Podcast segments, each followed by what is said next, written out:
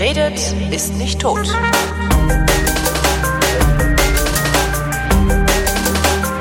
Vor ein paar Tagen äh, bekomme ich eine Mail und in dieser Mail steht drin, derzeit bin ich in Nordsyrien und verteidige auf Seiten der überwiegend kurdischen YPG die Demokratische Konföderation Nordsyrien gegen äußere Feinde. Die Mail hat mir geschickt der Sidar und ich habe es tatsächlich geschafft, ihn per Skype zu erreichen. Hallo Sidar. Hallo. Äh, wo genau bist du gerade? Ähm, jetzt gerade bin ich ähm, in der Nähe von Serikania. Das ist eine überwiegend kurdische Stadt, ähm, ganz weit im Norden von Syrien, äh, wirklich unmittelbar zur türkischen Grenze. Also ich kann jetzt gerade die Mauer sehen, die Mauer zwischen äh, Rojava und äh, Bakur, also Südkurdistan im, im mhm. türkischen Staatsgebiet, äh, Nordkurdistan. Genau, also ganz weit im Norden. Ähm, ja. Was, was genau ist die Demokratische Konföderation Nordsyrien? Ähm, die Demokratische Konföderation Nordsyrien ähm, das ist die, das ist quasi das autonom verwaltete Gebiet, ähm, das die politische Partei äh, PYD ausgerufen hat, ähm, als der Bürgerkrieg in Syrien ähm, es zugelassen hat, dass äh, oder es nötig gemacht hat, dass man sich hier selbst verwaltet, sich selbst verteidigt, sich selbst um sein Wasser kümmert, um sein Essen ähm, und sich natürlich verteidigt gegen, gegen Dschihadisten, gegen äh, Gangs, die irgendwie plündern, vergewaltigen und so weiter. Das heißt, ihr seid ihr seid der einzige, ja, ihr seid der einzige nicht von irgendwelchen Terroristen beherrschte Bereich äh, äh, Syriens. Verstehe ich das richtig? Ähm, ja, ja, ja, würde ich auch so sagen. Würde würde Assad das auch sagen? Bestimmt nicht. Also Assad ist euer Feind. Ach, das ist das ist voll kompliziert. Also Assad ist unser Feind, ja. Also ich glaube nicht, dass er, dass er ein Syrien möchte, in dem es irgendwie Gebiete gibt, die er nicht kontrolliert. Ähm, aber ich glaube, dass er auch weiß, dass das gerade für ihn nicht möglich ist. Mhm. Ähm, er weiß auch, dass wir irgendwie äh, keine expansive Kraft sind, die, die irgendwie nach Macht strebt. Und dementsprechend äh, funktioniert das gerade ganz gut. Also es gibt viele, viele Agreements zwischen dem Assad-Regime und uns. Also zum Beispiel gibt's äh, Kamischlo, das ist eine Stadt in, in, in Rojava in Nordsyrien, ähm, wo es einen Flughafen gibt, der vom Regime kontrolliert wird. Die ganze Stadt ist aber von uns kontrolliert. Ähm, da ist auch die, das Hauptquartier der JPG, also der, der Armee. JPG ähm, spricht man es, alles klar. Genau, genau. okay. Ähm, es gibt, es gibt äh, zwischen Afrin und, und also ich, es gibt ja so einen Kanton, der heißt Afrin, der ist so ein bisschen abgetrennt äh, von dem Rest von, von der Demokratischen Konföderation durch so, eine, so einen türkischen, so einen quasi türkischen Söldnerblock. Ähm, mhm. Und damit wir trotzdem dahin kommen, äh, gibt so es ein, so eine Straße, die wir auch nutzen können, die aber durch Assad-Gebiet führt zum Beispiel. Ähm, ja, und wir greifen uns nicht an. Also zumindest bis vor ein paar Wochen nicht. Ähm, ähm, ich hatte ja schon mal zwei Sendungen über äh, Kurdistan gemacht. Habt ihr was mit dem Kurdistan zu tun, das da gerade versucht, ein eigener Staat zu werden? Ähm, also das Kurdistan im, im Nordirak ist, ich, was haben wir mit dem zu tun? Ja, Nee, also es wurde ja bis vor kurzem noch von Basani kontrolliert, der jetzt, zu, äh, jetzt zurücktreten will zum ersten, äh, zu heute, er will heute zurücktreten, äh, 1. 1. 1. November. November ja. ja. und der war ziemlich gut Freund mit Erdogan und hat die, die Grenze zu uns blockiert. Ähm, äh, also der war uns nicht wohlgesonnen. Es gibt aber auch eine Partei, die uns wohlgesonnen ist in, in, ähm, im Nordirak. Ähm, es ist, das, die Machtverhältnisse dort sind völlig unklar. Also ja, klar gibt es da Leute, die uns wohlgesonnen sind, es gibt auch Leute, die uns nicht wohlgesonnen sind. Ähm, ja, es ist da ja gerade äh, ganz offen. Äh, ja, das, das, ist, das ist ja das große Problem. Also hier in ja. Deutschland versteht ja wirklich keine alte Sau mehr, jedenfalls ich nicht, ähm, was da in Syrien, der Türkei, im Irak, äh, ja. Kurdistan eigentlich ist. Seid ihr denn ein Bereich von Kurdistan, also jetzt geografisch gesehen? Ähm, du meinst äh, die Demokratische Konföderation? Ja. Äh, eigentlich nicht mehr, nein. Also das, diese Autonomie wurde ausgerufen von dieser ja, Partei, die mit dieser kurdischen revolutionären Bewegung einfach assoziiert ist. Also mhm. es ist ein kurdisches Projekt gewesen, aber ähm, mittlerweile haben wir auch Gebiete befreit, die arabisch sind und äh, assyrisch, christlich und äh, turkmenisch und oder jesidisch, ist auch kurdisch. Ähm, und also ich glaube, mittlerweile sind die, sind die, die Bewohnerinnen dieser demokratischen Konföderation eigentlich überwiegend nicht mehr kurdisch. Ähm, Befreit Karte, von wem? Von, von den Dschihadisten, vom Islamischen Staat, von, von Al-Nusra, anderen Dschihadisten. Also praktisch von allem, was, was äh, äh, islamisch-fundamentalistisch da unten unterwegs ist. Ja, ja. Genau. Und das seid ihr nicht. Das sind wir nicht. Wir sind nicht islamisch-fundamentalistisch, nein. Äh, was Wir für eine was für eine Ideologie steht denn hinter euch? Also weil irgendeine hat ja jeder, also und sei es Demokratie. Ja, ja. Ähm, also die, die Ideologie, auf der das Ganze fußt, ist auch die von Abdullah Öcalan, also die, die, ähm, die dieser kurdischen Bewegung, die ja in vielen verschiedenen Staatsgebieten ähm, aktiv ist. Also die Ideologie, das ist auch die vorherrsch- vorherrschende hier. Ähm, das heißt aber nicht, dass das für alle, die hier kämpfen, auch ähm, die Motivation ist. Also ich glaube, für die, für die arabischen Einheiten, die mit uns kämpfen, geht es einfach um ein demokratisches Syrien, um ein sicheres Syrien. Ja. Ähm, genau. Es gibt auch äh, türkische Kommunisten, die mit uns kämpfen, die, die wirklich stalinistisch sind, also die eigentlich nicht so, also eigentlich der Ideologie sehr fern sind. Ne? Also es gibt hier verschiedene Gruppen. Also die Partei klar hat eine Ideologie, aber das ist nicht für alle, für alle das Ding. birgt natürlich die Gefahr, dass äh, ab dem Moment, ab dem ihr keine äußeren Feinde mehr habt, ihr euch nach innen wendet und äh, ja um die vorherrschende, ich sag mal, Staatsform oder oder Herrschaftsform da in der autonomen Region kämpft, oder? Im Mittleren Osten gibt es immer äußere Feinde, glaube ich. Ja. Ja, gerade hier in Syrien. Ich glaube, das geht noch weiter. Ja, aber klar, das ist ein Problem. Könnte ein Problem werden. Ähm, du schreibst ja oder hast mir geschrieben, ich kämpfe, nee, ich verteidige auf Seiten der überwiegend kurdischen, äh, wie hieß sie? Jep, Je- Jepege. Jepege. Ähm, wie um Himmels Willen kommst du auf die Idee, dahin zu reisen, dir eine Waffe in die Hand zu nehmen und äußere Feinde eines völlig fremden Landes? Ja. Ähm, also fremdes Land, also ich bin auch Antinationalist, also das, das ist mir irgendwie nicht so wichtig, ob das fremdes Land, also es ist auch keine, ähm, es ist auch keine, es gibt hier keine so starke völkische Ideologie oder sowas, es ist Ja. eher, es ist eher republikanisch. Und hinter der Idee stehe ich, ähm, ja, zumindest größtenteils, es ist jetzt nicht so irgendwie, es ist jetzt nicht meine persönliche Utopie, so, es ist jetzt nicht perfekt hier, aber es ist halt einfach wichtig, Alternativen sichtbar zu machen. Und das passiert hier auf eine Weise wie, also das ist einfach krass, was hier passiert. Also es gibt seit seit Jahren verwalten sich die Leute hier selbst. Ähm, es gibt es gibt irgendwie keine, also ich meine, es gibt Logistik, die bereitgestellt wird für Zehntausende von Soldatinnen. Ähm, seit seit über Jahren die Leute verhungern hier nicht, obwohl es eine Blockade gibt von von allen Seiten. Das ist alles selbst verwaltet seit vielen Jahren, äh, sind erfolgreich gegen den IS. Also das ist einfach das ist einfach ähm, Wahnsinn. Das ist einfach Wahnsinn. Ja, okay, das kann ich anerkennen, aber das würde mich jetzt noch nicht dazu bringen, ähm, tatsächlich äh, ja Soldat sein zu wollen. Du bist Soldat, oder? Ja, Wie kommst du dazu? Also eigentlich Soldat zu sein, ist eigentlich gar nicht so äh, abwegig. Also ich meine, viele Leute sind Soldaten. Bis vor ein paar Jahren musstest du ja noch in Deutschland Soldat sein. Ja, Und warst du beim Bund? Das, nein, nein. Okay. Ähm, ich war gerade noch, äh, ich bin jung genug, das nicht machen zu müssen. Wie alt bist Ähm, du? ich bin 23. Mhm. Ja.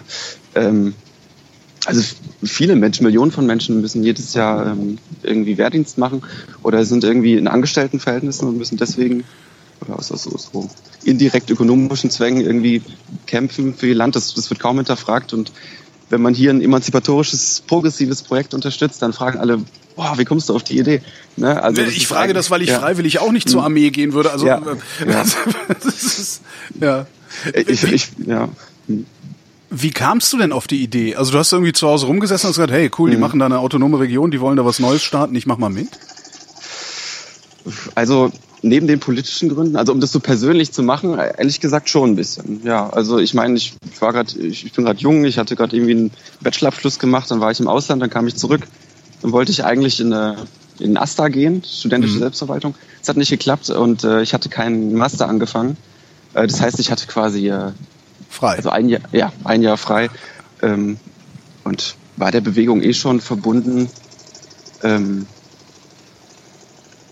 ja, und war auch in der Türkei vorher, also habe da auch noch mal mitbekommen, was so diese äußeren Feinde so machen. Und ja, dann, dann habe ich einfach ähm, so ein bisschen Hauruck auch. Bin einfach dann hierher gekommen. Was haben deine Eltern, deine Freunde dazu gesagt?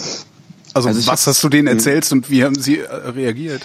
Ähm, ich habe es nicht so vielen erzählt. Ich habe es meiner damaligen Freundin erzählt und zwei Freunden. Ähm, die haben es nicht so richtig ernst genommen erst. Erst als, als, als ich wirklich gesagt habe, ich habe jetzt ein Ticket, dann waren die ein bisschen geschockt. Ähm, meinen Eltern habe ich was anderes erzählt. Den habe ich gesagt, ich habe denen auch gesagt, ich, ich fliege nach Syrien, ähm, aber um hier Wiederaufbau zu leisten. Mhm. Ähm, aber mittlerweile wissen sie auch, was ich hier mache. Ähm, wie sie jetzt so richtig darauf reagiert haben, habe ich natürlich nicht erlebt, aber mittlerweile unterstützen sie es auch, ähm, respektieren, was ich hier mache. Sie sind nicht, nicht links, aber irgendwie so Fundi-Christen und finden es gut, dass ich auf Moslem schieße, glaube ich. Und äh, finden es auch, nein, so schlimm ist es nicht. Das war jetzt okay. ein Scherz. Aber sie finden es gut, dass, aber Fundi-Christen sind sie. Äh, und sie finden es gut, dass das so demokratisch und hier äh, Frauenrechte und sowas gibt's ja hier auch. Und äh, so das, äh, es ist ganz gut, dass die nicht so klassisch äh, linke Vokabeln benutzen. Deswegen ist es, ist es leicht für, auch für Bürgerliche, das hier cool zu finden. Also du bist wirklich aus einer linken Motivation dahin gegangen, äh, ja. um beim Aufbau eines, ja, was seid ihr? Ihr seid ein Protostaat, oder? Äh, ich, ich finde, es ist ein Staat. Also abgesehen davon, dass er nicht anerkannt ist, ich finde, es ist ein Quasi-Staat, ja. Aber ich habe hab damit jetzt auch nicht so das große Problem. Es ist einfach die praktikabelste Lösung gerade. Ähm. Als du da runtergegangen bist, ähm, hm. also ich vermute, ich vermute, du bist jetzt, du hast geschrieben, du warst bisher nicht an Kampfhandlungen beteiligt. Ja, genau. Ähm, du bist bewaffnet trotzdem? Ja, ich bin Soldat quasi, ich bin Teil dieser Armee. Und du bist auch mit, mit dem festen Willen dahin gefahren, Soldat zu sein, also Teil dieser Armee zu sein, oder hast du dir gedacht, ich fahre da mal hin und guck mal, wie ich helfen kann? Äh, ehrlich gesagt, ähm, eher, ich wollte eher mal hinfahren und gucken, wie ich helfen kann. Ich habe äh, eher darauf gehofft, also ein bisschen darauf gehofft, dass sie irgendwie sehen, dass ich nicht so äh, der Mann fürs Grobe bin und mich eher irgendwie woanders hinschicken, dass sie irgendwie nicht wollen, dass die Westlichen sterben. Es sterben nicht so viele Westliche, so sechs, sieben Prozent, mal wer ausgerechnet. Ähm, ich habe eher gedacht, dass ich, dass ich andere Aufgaben kriege, aber ich, ich war ehrlich gesagt überrascht, dass ich so äh, normal behandelt werde wie alle anderen auch. Es gibt so ein paar Privilegien, ähm, aber nicht so viele. Also ich, ich bin regulärer Teil dieser Armee. Aber ich habe ich hab es eher in Kauf genommen. Also ich wollte eigentlich die Revolution hier erleben, ja. gucken, wie das hier ist, Erfahrungen sammeln, hier lernen. Du bist aber auch ein Abenteurer, ähm, oder? Ist das, ist das? Ähm, ja, nein, eigentlich nicht. Also wirklich nicht. Ich hänge eigentlich gern zu Hause rum und spiele Computerspiele und äh, ja. ja. eigentlich nicht. Ähm, eigentlich okay, du wolltest nicht, die Revolution erleben. Also du bist ins ja. Flugzeug gestiegen. Ich, äh, ja. also, ich, wohin bist du, wohin fliegt man denn da? Ich wüsste ja noch nicht mal, was ich machen hm. sollte, um dahin zu kommen, wo du gerade bist. Also es ist eigentlich ganz einfach. Es gibt da so eine Website, die heißt äh, JPG International. Und äh, das ist offiziell von der JPG, die rekrutieren da Internationale. Ähm, da gibt's alle Infos, da kannst du dir kurdische Wörterbücher runterladen und so weiter. Ähm, und da gibt's auch eine Kontakt-E-Mail-Adresse, die schreibst du an. Und dann prüfen die so ein bisschen, ob du das ernst meinst. Äh, sie fragen dich relativ viel ähm, persönliche Fragen über deine politische Motivation und so weiter, um dich einschätzen zu können. Mhm. Ähm, auch so, so einen psychologischen Fragebogen irgendwie, sowas gibt's auch. Ähm, und dann akzeptieren sie dich oder nicht. Und dann sagen sie, du sollst dir ein Flugticket nach Süleymaniye kaufen. Mhm. Das ist eine Stadt im, in der kurdischen Region im Nordirak, ähm, die im Gegensatz zu Erbil eben eher uns wohlgesonnen ist. Und äh, genau, dann geht's weiter. Ähm, was dann genau passiert, sollte ich glaube ich nicht sagen. Okay. Äh, aber dann Jetzt muss ich mal kurz überlegen, sorry, was ich so sagen kann. äh, ja, dann, dann frage ich einfach was. Warum ist Erbil euch nicht wohlgesonnen? Das ist einfach, also ich sagte ja, das ist so ein bisschen äh, heterogen, die, die politische Einstellung der Leute im Nordirak. Und äh, Erbil ist halt einfach eher so die konservative Stadt, die Basani-Stadt und Süleymaniye ist eher so die, die moderne westliche Stadt, wo die Leute PKK und sowas eher cool finden mhm. und Basani eher nicht. Ja. Basani ist, ist jetzt genau wer? Basani ist der, war der Präsident dieser autonomen kurdischen Region. Das war der, der auch dieses Referendum auf den Plan gebracht hat. Mhm. Ähm, und der gut Freund mit Erdogan war. Und das ist einfach so ein, ja, so ein, äh, also der und sein Familienclan, das ist so eine quasi feudale Herrschaft. Ähm, er ist reich und seine Freunde sind reich. Ähm, die verkaufen Öl an die Türkei, ich glaube deswegen ah, ja. sind die so gut Freund. Ähm, ja, das ist kein Revolutionär. Ja. Und jetzt kommst du dann da an irgendwo und das ist ja wahrscheinlich auch nicht so, als würdest du hier in der Bundesrepublik in die, was weiß ich was, Kaserne gehen und sagen, mhm. guten Tag, da bin ich und dann kriegst du Klamotten und dann kriegst du ein Zimmer und dann kriegst du alles, sondern das ist ja mhm. vermutlich doch auch eher provisorisch alles da unten, oder? Ähm, ja, aber dann auch wieder überraschend, überraschend gut organisiert und überraschend gut alles äh, geregelt. Also mit dem, was sie hier haben, machen die Großartiges. Also ich habe mich eigentlich auf mehr Komfortverlust eingestellt, aber es ist überraschend, äh, überraschend komfortabel eigentlich alles. Also wir hatten in der, in der Akademie, wo ich dann als erstes war und einen Monat ausgebildet wurde, da gab es eine warme Dusche, ähm, da gab es, ich weiß nicht, was gab es denn, Klimaanlagen, es gab Fernsehen, mhm. ähm, gutes Essen, fast täglich Fleisch, mittlerweile nicht mehr. Ich glaube, das war Special Treatment für die Internationals, aber ähm, war war eigentlich nicht provisorisch, kann man eigentlich nicht sagen. Es gab auch mhm. äh, richtige organisatorische Routinen für alles, die Namen, äh, alle Datenerfassungen. Ähm, es, es, gibt irgendwie so kleine Videos, die aufgenommen wurden, die veröffentlicht werden, wenn du stirbst und so. Es mhm. war alles, alles gut organisiert, eigentlich. Ja. Jetzt ein bisschen weniger, ähm, aber immer noch. Es ist hier nicht, es ist nicht so wild. Es ist äh, gut organisiert, ja. Quasi was, haben Sie, ja. was haben Sie dabei gebracht äh, in, dieser, in dieser Akademie? Ähm, also überraschend wenig Militärisches eigentlich. Wir haben angefangen mit äh, Ideologie. Ähm, da ging es so um Geschichte, Politikunterricht, äh, natürlich alles mit dem Fokus auf Kurdistan. Mhm. Ähm, auch immer Sprache. Ähm, und dann natürlich militärisch, äh, jeden Tag Sport. Genau. Ähm, ja. Schießen lernen. Ja, so ein bisschen. 20 Schüsse, glaube ich, habe ich nur geschossen oder so. Das ist wenig. Also ja, da ja. lernt man das nicht von. Nee, tut man nicht. Nee. Das macht das Ganze natürlich auch einigermaßen gefährlich, oder? Also äh, ich, ja, aber ich glaube, hier ist niemand wirklich gut ausgebildet in Syrien. Ähm, das heißt, du verlässt dich darauf, dass äh, dein Gegenüber äh, auch nur 20 Schuss Training hatte und dich sowieso nicht trifft. Ja, es ist, es ist, glaube ich, es ist nicht so schwer zu schießen. Also, ich meine, es ist, es ist nicht so schwer. Also Treffen ist halt schwer. Ja, ja, aber du kämpfst eh meistens nachts. Okay, das, das heißt, du feuerst einfach irgendwo hin, ähm, wo möglicherweise jemand ist. Ähm, ja, ich glaube schon. Also ich, wie gesagt, ich habe noch nicht gekämpft. Ähm, aber ich bin jetzt sowieso in einer, in einer, spezialisierten Einheit. Also wir haben schwere Waffen, wir haben äh, so Fahrzeuge mit Geschützen drauf und sowas. Mhm. Ähm, das funktioniert ein bisschen anders, der Kampf. Wir haben viel größere Distanzen.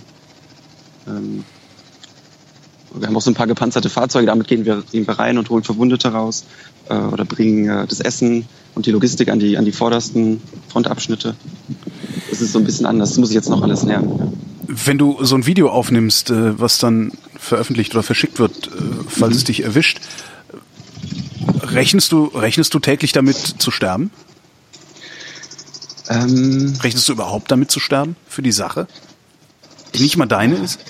Ja, wieso ist es, ist, ist es meine Sache? Ist es deine? Also, ja, ähm, ja, also ich möchte ja, ich, es, ist nicht, es ist nicht mein Kurdistan, aber Kurdistan zeigt gerade irgendwie eine Alternative auf, auf, an die ich auch glaube. Also ich glaube an Alternativen, nicht unbedingt jetzt genau diese, aber es ist wichtig, dass es irgendwie sichtbar wird, dass es irgendwie, ähm, dass es noch Hoffnung gibt, dass irgendwie Menschen sich selbst organisieren können, dass Menschen sich irgendwie Gedanken machen können, was sie wollen und das auch einfach machen.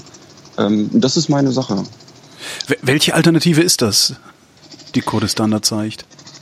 Ähm, es ist die Alternative dazu, einfach so weiterzumachen wie, wie bisher. Das ist, dass, dass Menschen nicht, nicht irgendwie verzagen müssen und sagen, okay, ist halt wie es ist, ich, ich mache halt einfach meinen Job und ähm, ja, ich kann eh nichts ändern und es, es geht immer so weiter und äh, ja, Kapitalismus ist irgendwie alternativlos und Nationalstaaten auch und äh, ja, Patriarchat, ach was willst du, es gibt doch nur Männer und Frauen und es ist doch alles gut, wie es ist und so. Das, das muss nicht so sein. Wir, ne, wir, können auch, wir können auch anders und das Kurdistan zeigt das gerade hier.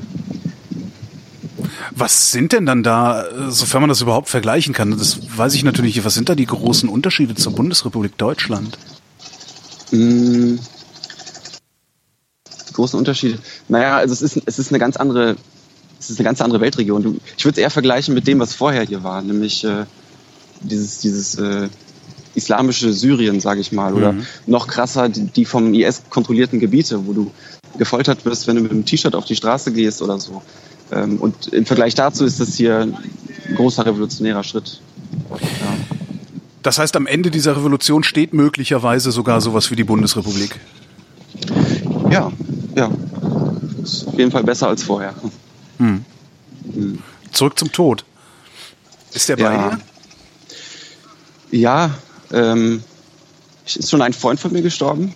Ähm, aber also ich habe mir das so erklärt. Ich habe gedacht, also wenn du, das hat mir eine, eine andere Freiwillige aus Berlin erklärt, die hier war, das fand ich ganz plausibel. Also sie sagte, du solltest äh, keine Angst vor deinem Tod haben, weil der Tod ähm, irgendwie was Abstraktes ist. Also du kannst nie äh, wissen, wie es ist, weil wenn es soweit ist, dann ist es soweit. Und äh, keiner hat den Tod überlebt und könnte dir berichten, wie es sei. Ähm, ich bin auch Atheist, also für mich ist dann einfach vorbei. Ähm, ich, ich weiß, also ich könnte höchstens Angst vor Schmerzen haben, Mhm. aber vor dem Ende meines Lebens ähm, kann ich irgendwie keine Angst haben, weil das irgendwie dann das Leben vorbei ist. Ich könnte darunter nicht leiden, zu tot zu sein. Andere Ja, könnten was- darunter leiden, aber Was ich mich halt, was, was mich halt treiben würde, ist, also gerade mit 23, ich hätte so viel Bock, noch mehr zu erleben, dass ich mich diesem Ja. Risiko gar nicht aussetzen wollen würde. Das fasziniert mich so, wie du das Ja. kannst. Ich habe auch Bock zu leben. Also ich bin hier nicht zum Sterben. Hm. Ähm, ich glaube, ich habe die Frage noch nicht abschließend für mich beantwortet. Ähm, Gerade gerade mache ich das so, wie die Berlinerin sagte. Ähm, Wegabstrahieren. ja, ja, es ist, äh, aber es wäre schon richtig scheiße, so zu sein, weil es gibt schon coole Sachen. So gerade Bier trinken, das gibt gibt's hier nicht oder sowas. Einfach Spaß haben. Mal wieder, ich weiß nicht. Also das wäre schon, es wäre schon schön. Ich, finde sehr, ich freue mich sehr, wieder darauf zurückzukommen. Ich, ich leide hier nicht oder so. Ich, ich bin hier gerne, aber ich wäre schon auch gerne irgendwann wieder zurück. Ähm, möchte hier nicht sterben. Hm. Wie sieht dein Tagesablauf aus? Ähm, Also dein grad- Alltag? Ja, also gerade stehen wir hier so auf um, äh, um sechs. Und dann gibt's Sport um 6.30 Uhr. Ähm, aber lang nicht so intensiv in der Ausbildung. Nur eine halbe Stunde, so ein bisschen joggen.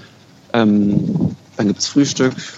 Wir haben einen zivilen Koch hier, der für uns kocht. Das ist ziemlich gut. Andere Einheiten haben das nicht. Der kommt immer aus dem Dorf morgens und kocht dann. Ähm, ja, dann gibt's vielleicht so eine Stunde zusammensitzen und reden, so ein bisschen Pause und dann gibt's die erste Übung. Ja, wir müssen das so ein bisschen selbst organisieren, was wir so machen. Wir haben so ein kleines International-Team, so von fünf bis acht Leuten. Je nachdem, so ein paar wissen nicht so ganz, ob sie jetzt noch hier bleiben wollen. Ähm, genau, dann trainieren wir so ein bisschen ähm, mit den schweren Waffen. Also wir bauen die auseinander, setzen sie wieder zusammen, ähm, machen das auch mal im Dunkeln, dann, weil, wie gesagt, die meisten Operationen sind im Dunkeln.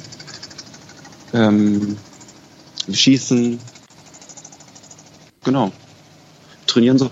Ja, und dann irgendwann ist dann ist wieder ein bisschen Pause, dann ist Mittagessen, dann machen wir vielleicht nochmal Nachmittag was, aber generell ist es auch viel rumhängen und Mhm. warten. Ja, viel am Smartphone worauf? rumhängen.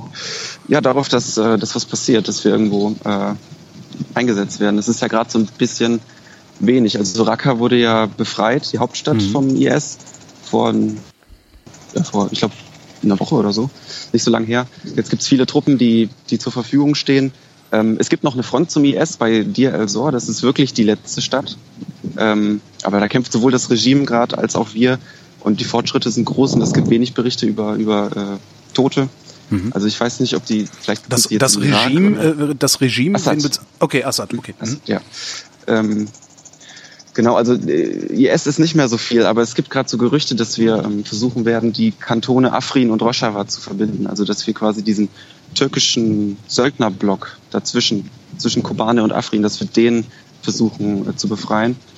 Ähm, aber es gibt noch so viel mehr, was passieren kann. Also im Irak, da ist es ja auch, ich meine, das ist ja direkt nebenan und da ist so viel los gerade. Es könnte gleich der nächste Bürgerkrieg sein. Ne? Ähm, das Assad-Regime hat uns schon mehrfach bombardiert in den letzten Wochen. Ähm, wir haben immer wieder gesagt, okay, jetzt ist Schluss. Wenn, wenn die es nochmal macht, dann schlagen wir zurück. Wir haben nie zurückgeschlagen. Die haben uns immer wieder bombardiert. Ähm, wir haben gesagt, die El-Sor ist durch den Fluss getrennt. Wir haben gesagt, wir wollen alles östlich des Flusses befreien. Und äh, den Rest kann Assad haben. Assad ist trotzdem nach Westen gegangen. Äh, nach Osten, Entschuldigung. Ähm, hat uns quasi auf der Nase herumgetanzt. Wir haben ihn nicht angegriffen. es könnte sein, dass es da, dass diese Spannungen dort größer werden und dass, dass es dann wieder einen, also einen richtig großen Bürgerkrieg hier gibt zwischen äh, Assad und Nordsyrien. Also es kann so Se- viel passieren. Äh, seid die ihr denn Türken, ne?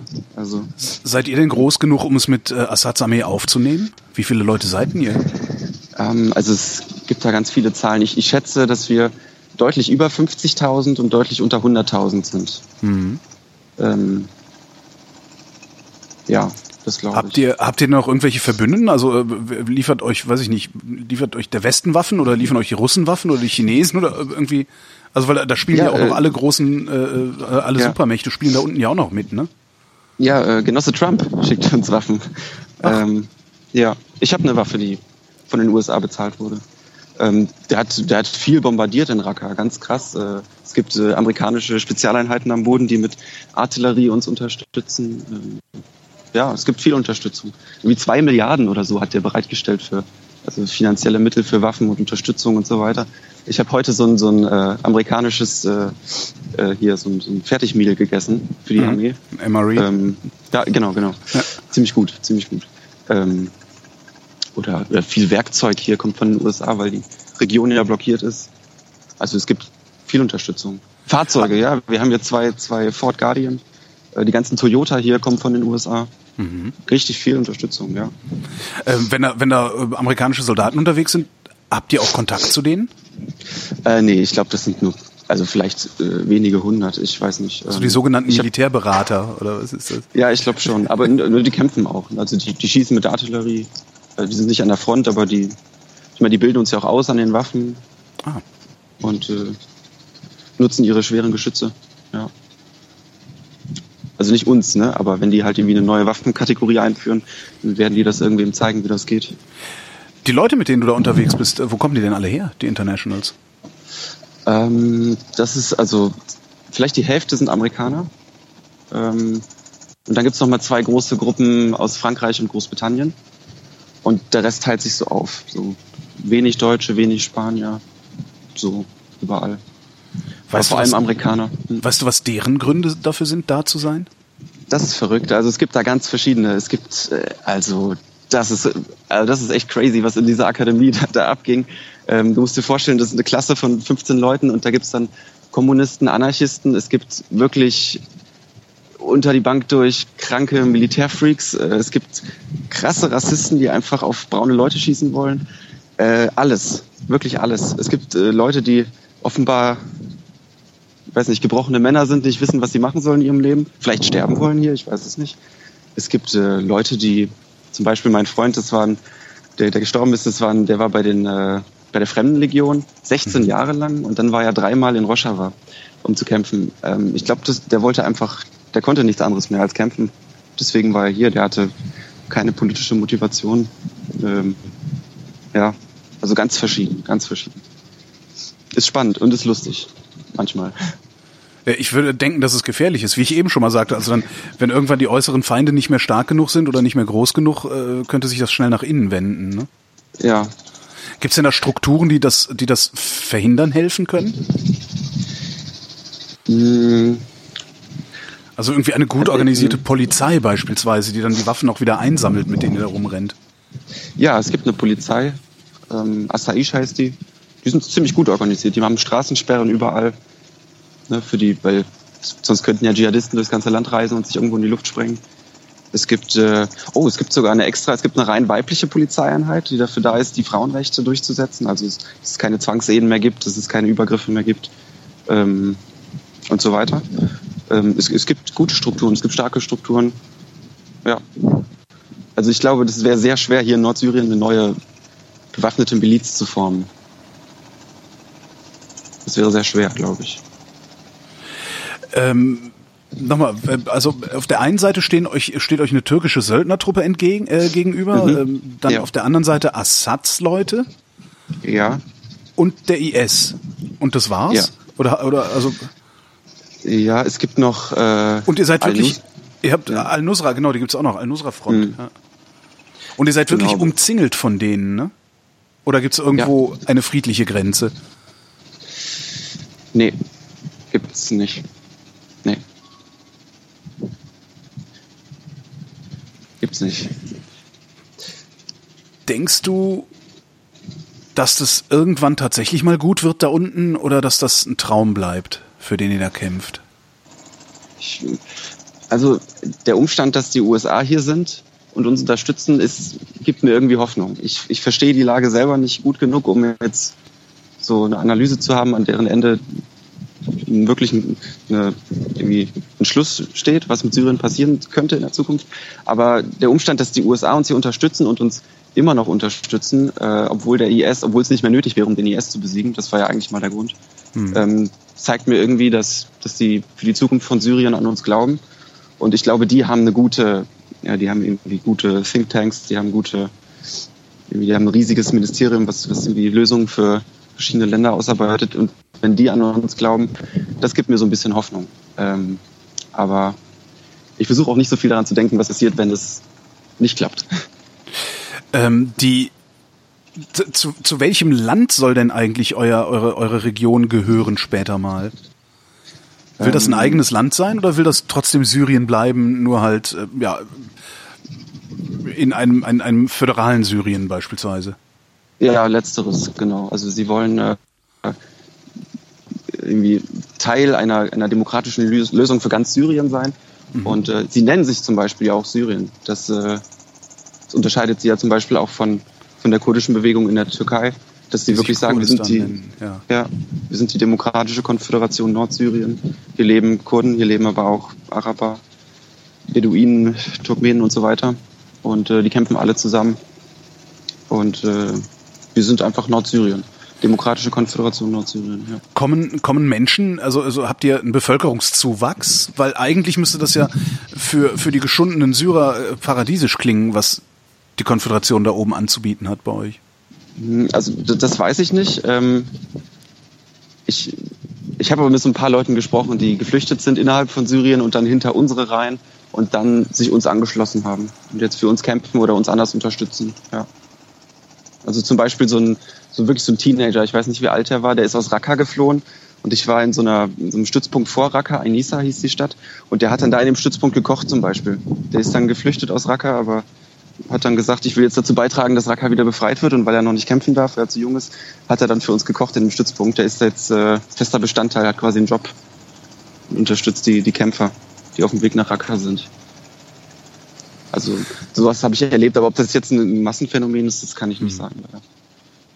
Gibt es denn schon äh, in, in der Konföderation entsprechende politische Strukturen, die dann auch Delegierte zu solchen Friedensgesprächen schicken könnten? Ja, auf jeden Fall. Also es, es gibt auch Treffen, äh, die sind geheim, aber es, es gibt es gibt Treffen, ähm, haben mir Leute erzählt. Äh, gut, weiß jetzt auch nicht, ob ich das glauben kann. Aber klar, also die verhandeln ja auch mit den USA und es gibt hier eine feste Kommandostruktur, es gibt Leute, die, die in der Presse auftreten. Klar, also es ist, ne, es ist ja eine politische Partei, die das ja aufgebaut hat. Hm. Ähm, es gibt, äh, es gab ja auch schon Wahlen zum Beispiel vor ein paar Wochen. Ähm, klar, das ist, das ist ein Quasi-Staat. Also der funktioniert mit Sicherheit besser als so andere Staaten, die so als Fail States bezeichnet werden. Hm. Das ist, ja, wenn die Presse nicht mehr so sehr über, über, über den Krieg berichtet, sondern über äh, ja, andere Dinge, worüber berichten die denn? Was, was habt ihr Zeitungen? Also habt ihr eine eigene Zeitung oder oder? Ah, das, das weiß ich nicht. Was ich jetzt meinte, war die, die das jeppige Press Office, das so mit okay. äh, das so nach außen kommuniziert, eher auf Englisch auch. Ähm, ich weiß nicht, ob es hier Zeitungen gibt. Der IS hatte Zeitungen, habe ich mal schon gesehen. Aber ich weiß nicht, ob wir eine Zeitung haben. Was ähm. kriegst du überhaupt so mit an Nachrichten? Also kriegst du, kriegst du mit, was auf der Welt passiert oder seid ihr da abgeschnitten? Also wenn ich Internet habe, dann lese ich viel, äh, ja. was so passiert. Ähm, wenn ich Zeit habe, krieg da schon ein bisschen was mit, ja. Ist manchmal ein bisschen komisch, wenn man dann so liest, äh, dass Bayern München irgendwie verloren hat. Und dann scrollt man runter in seinem Feed und dann sieht man, dass äh, irgendwie ein Freund gestorben ist. Mhm. Ja. Bisschen seltsam. Aber ja, man kriegt hier was mit, klar. Also die Leute haben hier Smartphones, es gibt hier Internet. Ähm, aus der Türkei hier. Aber sonst in den großen Basen gibt es auch so WLAN-Dinger, wo man sich einklinken kann und da kriegt man auch richtig schnelles Internet. Kann mhm. Filme runterladen und alles, also kein Problem. Die Leute sind hier nicht abgeschnitten. Wie lange willst du da bleiben? Bis es, bis es vollbracht ist? Äh, ich habe äh, ein halbes Jahr geplant. So lange kann ich meine Miete in Deutschland bezahlen. Mhm. Und dann wollte ich zurück. Also es ist quasi wie ein Wehrdienst für mich, revolutionärer Wehrdienst. Festes Ende, fester Start. So habe ich mir das geplant. Denkst du, du wirst es vermissen? Ja, schon. Also viele sind auch zum zweiten oder dritten Mal hier. Das muss ja irgendeinen Grund haben. Ich glaube schon, ja. Auf jeden Fall. Naja, je Also nachdem, wie viel verrückt, wie, wie, je nachdem, wie verrückt die sind, ist der Grund dafür, dass sie einfach verrückt sind. Also hast du ja. Ja. eben beschrieben gehabt in der Akademie, das. Ja. Ja. Nee, es gibt auch gute Leute, die, die hier wieder, wieder herkommen. Ähm, ja, es ist echt krass. Also wie die Leute einem hier begegnen auf der Straße, alle wollen Selfies machen. Die, die Kids machen so dieses, äh, dieses V-Zeichen, Mhm. was so für die Bewegungen charakteristisch ist. Ähm, ich krieg voll viele Sachen geschenkt. Wenn ich nach dem Feuerzeug frage, äh, muss ich es nicht zurückgeben. Ich, ich darf es auch gar nicht zurückgeben. Ich muss es behalten quasi. Ähm, ja, also das ist schon, das äh, wärmt einem schon das Herz. Also das macht es einfacher, äh, hier so manches zu ertragen. Gibt es irgendwas, was dir richtig fehlt? Wie lange bist du jetzt da? Ähm, seit zweieinhalb Monaten circa. Zweieinhalb Ja. Monate. Gibt es schon irgendwas, Ja. was du vermisst? Ähm, ja, ja, Menschen vermisse ich, Freunde vermisse ich, meine Familie. Ähm, so ein bisschen, also den Komfort erschreckend wenig, habe ich ja schon gesagt. Ich hätte mich selber nicht so eingeschätzt. Also ich bin eigentlich Warmduscher. Gehe auch nicht campen oder wandern oder wenn ich Sport mache und äh, irgendwie ich, ich schwitze, höre ich auf. Aber hier ist das erstaunlich einfach alles. Also es ist irgendwie ein anderer Modus, in dem man ist. Also es ist, ich, ich kann es kaum beschreiben. Aber ich, ich weiß nicht, also du hast, ich leide nicht darunter, irgendwie gewisse Komfort, komfortable Dinge nicht zu haben. Also Hm. wenn ich jetzt irgendwie abends mal so überlege, ja, so ein Bierchen oder so, das wäre jetzt schon schön. Aber ähm, so richtig schlimm ist es, ist es nicht. Und ja, es ist, ja, es ist, es ist wie so ein, äh, wie so ein Feriencamp irgendwie. Mit, äh, also so, so vom Lifestyle her. Es ist nicht, Ja. ja. Also, also Menschen vermisse ich, ja. Mhm. Die, ähm, also eure, ich sag mal, die, die Inländer, also die Kurden dann da, nehmen die euch für voll oder denken die sich auch eher, das sind so ein paar bekloppte Ausländer, die hier mal, die hier mal Abenteuer spielen wollen? Nee, also letzteres habe ich eigentlich nie erlebt. Ähm, die mögen uns eigentlich alle. Also es hat sich einer mal so vor mich gesetzt und mich einfach nur angestarrt. Und ich habe versucht mit ihm zu reden, aber er konnte nur Arabisch. Und er hat sich dann einfach, der hat mich einfach nur angeguckt. Ich habe dann auf meinem Smartphone irgendwas gemacht und er ist einfach nicht weggegangen. ähm, ja, aber die Menschen, die, die Englisch können, wollen sich gerne mit einem unterhalten und Fotos machen. Ähm, oder auch die, die kein Englisch können, holen dann ihr Handy raus, versuchen irgendwie zu übersetzen. Äh, und dann steht dann da, danken Sie, dass unterdrückten Völker Sie beistehen oder so. Also bei Google Übersetzer so, so spackt. Aber ähm, nee, also letzteres habe ich nie erlebt, dass Leute so wirklich denken, äh, weiß ich nicht, Imperialisten äh, unterdrücken uns hier oder so. Nee. Also Katastrophentourismus oder sowas. Ja, nee, nee, überhaupt nicht.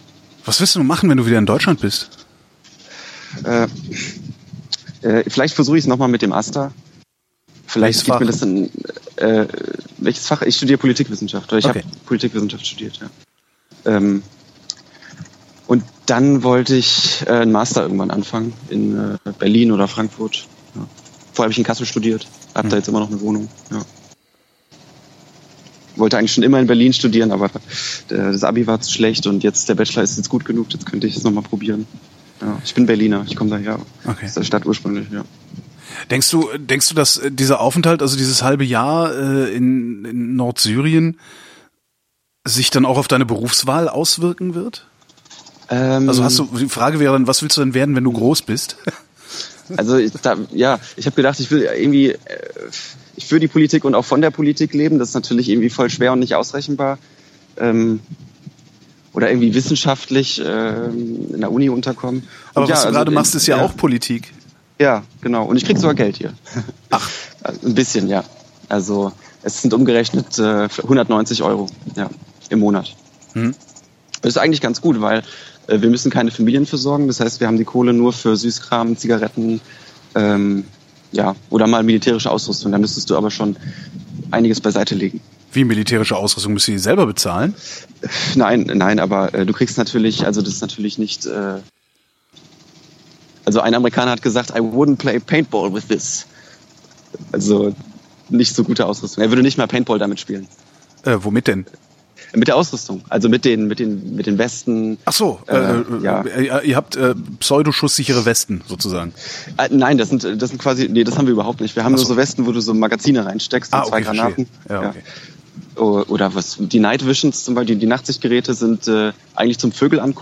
Mhm. Wenn äh, wenn Leute sich anziehen, siehst du sie nicht mehr.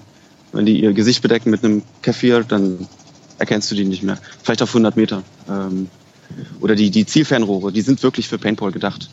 Die sind gar nicht, das ist gar nicht militärische Ausrüstung, das ist einfach für Paintball. Oder den Gürtel, den ich hier trage, der sieht auch aus, als sei er aus dem Toys R Us. Meine, meine Uniform ist leicht entflammbar.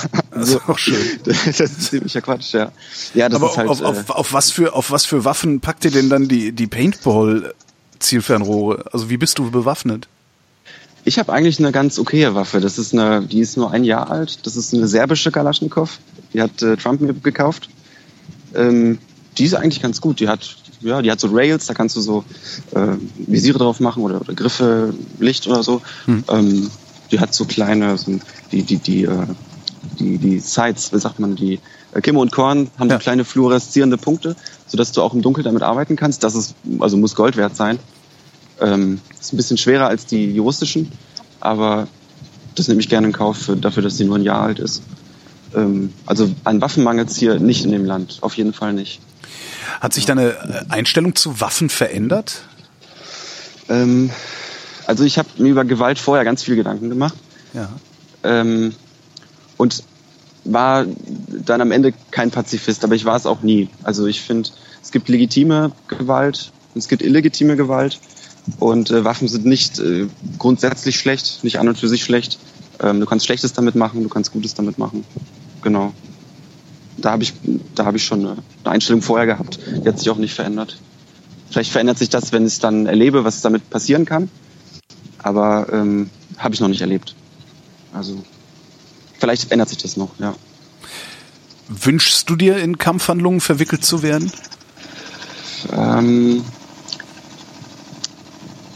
nee, also so persönlich wünsche ich mir das nicht. Ähm, aber also seit ich hier bin und dann immer in Kontakt war mit Leuten, die gekämpft haben, die verletzt wurden, die wirklich gute Freunde geworden sind, habe ich und, und, und den Lehrern in der Akademie, die wirklich also Kadros sind, Parteimitglieder, Revolutionäre auf Lebenszeit, die kein Handy besitzen dürfen, nicht mit ihren Eltern reden dürfen, die nur für die Revolution leben, die quasi nur solidarisch sind, die, die, die nichts anderes machen, als, als sich aufopfern hierfür. Das hat schon dazu geführt, dass ich gesagt habe, ja, also wer bin ich, dass ich jetzt hierher komme und sage, oh, ich möchte jetzt aber nur ein paar Fotos machen.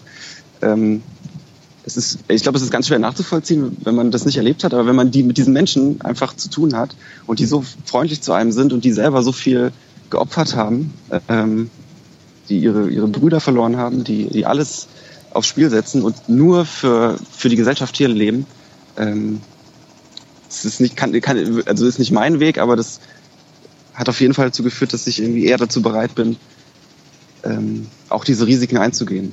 Das ist, natürlich leichter hergesagt, weil ich noch nie so richtig in so einem Dreckloch gesessen habe und auf mich Mhm. geschossen wurde, aber so jetzt so ab- abstrakt oder so oder so von meiner Einstellung her bin ich dazu bereit, mich in die Situation zu begeben. Also wenn ich dann da bin, vielleicht äh, ist es ganz anders, aber ähm, ja, also ich bin schon bereit zu sterben. Ich will es nicht und ich, ich will auch eigentlich, also wenn jetzt, ne, wenn du mich jetzt so fragst, willst du persönlich jetzt kämpfen, dann würde ich sagen nein, aber ähm, ich wäre bereit dazu, ja. Und ich, jetzt bin ich ja auch sozusagen äh, in einer Einheit, die, die kämpfen wird irgendwann. Die Leute, die da tatsächlich alles opfern, was du gerade beschrieben hast, Ja. woher du mit denen mal reden können, woher holen die die Kraft, das zu tun? Oder vielleicht Ja, ist das auch, es kann natürlich auch sein, dass das eine westeuropäische Frage ist, weil sich für mich die Frage überhaupt nicht stellt, hier für die Freiheit kämpfen zu müssen, weil die haben wir, also die verteidige ich mit dem Wort, aber nicht Mhm. mit der Waffe. Ja. Ja, weil es nicht nötig ist, ne? Ja, eben. Ähm, ja. Aber ja, also es wäre ja ich- durchaus möglich, trotzdem mit meiner Mutter zu reden, obwohl ich äh, ja zu, ins Feld ziehe für die Freiheit. Ja. Also ich habe vorhin mit einem Freund telefoniert, der deine Podcasts auch hört. Ich habe den nicht gehört, den Kurdistan-Podcast, aber du hast, er hat dich zitiert, du hast irgendwas gesagt mit, äh, die Kurden haben irgendwie jahrzehntelang auf die Fresse bekommen mhm. oder sowas. Ähm, ja, und ich glaube, also dann dann willst du auch auf die Fresse mal geben, glaube ich. Also oder dann. Aber das Interessante ist ja, dass die Kurden, hm. das habe ich ja in den, in den anderen beiden Sendungen mit Enno gelernt, äh, dass die Kurden gar nicht, und das sagtest du ja eben auch, äh, dass ihr überhaupt keine expansiven äh, Bedürfnisse habt. Die Kurden, die haben jahrzehntelang auf die Fresse gekriegt, aber die hauen jetzt nicht zurück, sondern die wollen einfach nur in Ruhe gelassen werden und ihre Grenze verteidigen. Das finde ich eigentlich das Faszinierende daran. Also man, man, könnte ja annehmen, dass sie sagen, so, jetzt machen wir erstmal Rache und marschieren jetzt bis Damaskus und bis Ankara.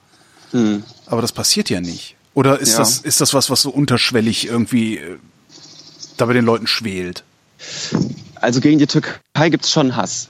Auf jeden Fall, aber sonst eher nicht. Es gibt, es gibt Hass, aber der äußert sich nicht. Also ich meine, die in der Türkei, die Organisationen, die greifen ja nicht zivile, zivile Ziele an oder sowas ähm, üben keine Rache, exekutieren keine türkischen Soldaten. Ähm, genau, aber du wolltest wissen, woher die Kraft kommt? Oder ja. jetzt will ich so ein bisschen. Ja. Oh, ich, ich, weiß nicht. Also das sind halt, das sind halt Linke, die, die daran glauben. Das entwickelt sich über die Jahre einfach. Also ich war auch mal, ich war mal Mitglied der CDU und dann verändert sich halt was und dann bildet man sich und dann irgendwie weiß nicht, also Menschen können sich ja selbst emanzipieren durch Bildung und auf den, auf den Trichter kommen, dass irgendwie andere Dinge besser sind als das, was sie vorher geglaubt haben. Ähm, und können sich dann auch selbst davon überzeugen, dass, äh, dass, es, dass irgendwie Solidarität wichtiger ist, als, als jetzt ähm, irgendwie für den Moment ein gutes Leben zu haben oder so. Und wenn das dann eben gesteigert wird und du dich über Jahre bildest und dann in den Bergen lebst und dann nur mit solchen Leuten zusammen bist und dann immer weiter sich mit Alternativen auseinandersetzt und wie, wie falsch doch das ist, was passiert, ähm, dann entwickelt sich das. Also ich, also mir ist das auch ein Rätsel. Ich könnte mir das für mich nicht vorstellen. Also ich mag auch Komfort und äh, hänge gern zu Hause rum und so. Ähm, und, und gehe nach dem Plenum nicht auf die Straße, sondern nach Hause und gucke Fernsehen oder so. Also ich kann, ich, ich verstehe es, ich kann es so nicht nachvollziehen, aber ich, ich kann es, ich versucht zu erklären. Aber ähm, ja, keine Ahnung. Es ist auch für mich sehr beeindruckend dass die teilweise hier bereit sind zu geben. Ja. Es gibt viel, was hier passiert ist. Äh, es gibt ja hier eine extra Frauenarmee. Ne? Die Ach, es, gibt, es gibt eine extra Frauenarmee. Ja, die besteht nur aus Frauen. Genau. JPG heißt die Frauenverteidigungseinheit. Wir sind die Volksverteidigungseinheit. Dann gibt es die Frauenverteidigungseinheit. Das was machen die anders? Frauen. Was, ähm, was wie 10.000 äh, Frauen? Mehr als 10.000 Frauen, ja. mehrere 10.000, ja.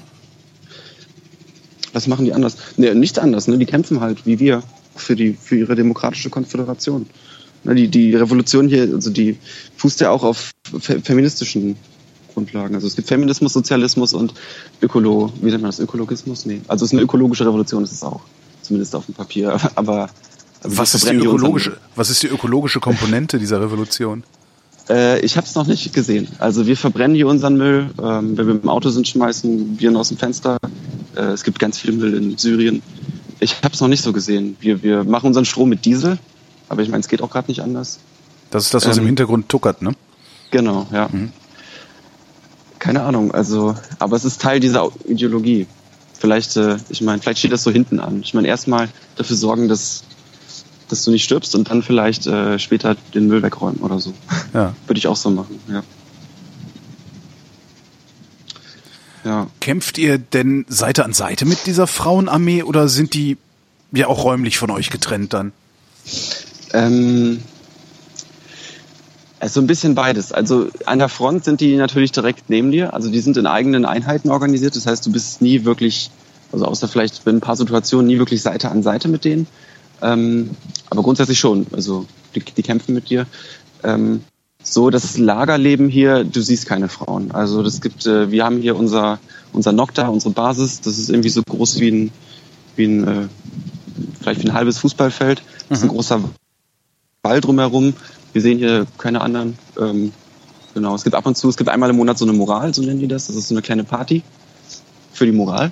Ähm, und dann gab es mal eine, die von einer Fraueneinheit ausgerichtet wurde. Da waren dann viele Frauen. Ähm, aber grundsätzlich ist es eher so getrennt. Ja, es ist auch das ist ein bisschen komisch. Das verstehe ich auch nicht so ganz. Ähm, ich glaube, das hängt damit zusammen, dass die, die Kultur irgendwie auch noch vormodern ist und, oder, und auch äh, vom Islam geprägt. Also ähm, es gibt jetzt zum Beispiel, was, was war denn, also du kannst zum Beispiel nicht äh, deine Zähne putzen, wenn äh, eine Frau dir zusieht. Ach. Weil das, weil das irgendwie so ein Oralsex irgendwie imitiert oder so. Mhm. Ähm, und die Uniform muss auch immer die Ellenbogen bedecken, also bei Männern auch. Ähm, solche Dinge. Ähm, das klingt jetzt nicht feministisch, dass man sich nicht die Zähne putzen kann, wenn eine Frau zuguckt.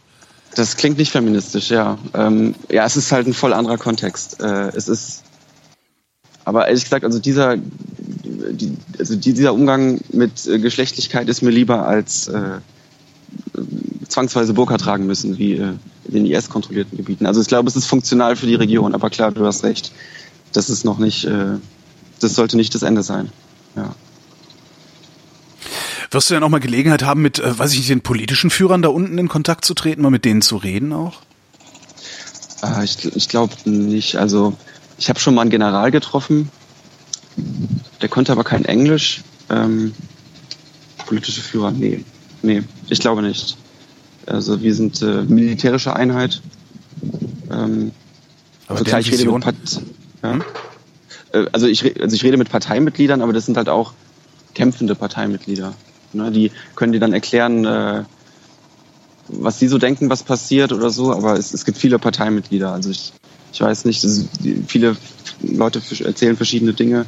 Ähm, da, da, weiß ich, da weiß ich nichts drüber. Ähm, nee. Weil deren Visionen sich mal anzuhören, wäre bestimmt auch spannend, ne? Ja, auf jeden Fall. Wenn du mit den einfachen Parteimitgliedern sprichst oder den anderen Soldaten sprichst, wie sind denn die Visionen, die die haben? Also erzählen die irgendwas, wie die sich ihre Zukunft vorstellen? Hm, ja, also also die Parteimitglieder, die sind äh, also manche sind ganz sind ganz rational, die können die, die haben wirklich so eine so eine Analyse von den verschiedenen Kräften, die hier sind und von den, von den USA und von Russland und was die für Interessen haben. Und die sagen dir dann, ja, und wir, wir glauben, dass die USA, das halte ich eigentlich auch für plausibel, vielleicht ist es auch nur Wunschdenken, dass die USA irgendwie Kurdistan so als äh, progressiven westlichen, äh, also pro-westlichen Staat irgendwie im Mittleren Osten aufbauen wollen, äh, dass sie quasi so einen, einen Stützpunkt haben die, und die Türkei quasi ablösen können, die ja gerade so abdriftet. Ähm, und es gibt auch Öl hier, ne? das wäre auch plausibel. Und dass mhm. es dann quasi so einen, einen, tollen kurdischen Staat gibt, der sich entwickeln kann und sowas. Also halt einen ganz normalen kapitalistischen Staat, das irgendwie besser ist für die Region als irgendwelche Autokraten oder Islamisten. Ähm, das, ist, das, das ist das, was die meisten wollen, glaube ich. Und dann gibt's die, die so voll revolutionär sind, die so sagen, ja, und dann befreien wir Syrien und dann marschieren wir ins nächste Land, befreien das und dann marschieren wir ins nächste Land, befreien wir das und so. Ähm, also es gibt da wirklich Leute, die denen die irgendwie, die, die irgendwie voll verblendet sind wirklich, die dann auch so sagen, wie das Basani kann kein Kurde sein, weil der so böse ist, der muss Jude sein oder so, der ist eigentlich Jude oder mhm. so. Also wirklich richtig derbe. Ähm, ganz verschieden. Ähm, und die, die einfach nur wie so kämpfen, so lokale, ohne große politische Vorbildung, die wollen einfach ein demokratisches Syrien haben. Ja. Sieh da, ich danke dir. Ja, danke auch. Hat mich gefreut.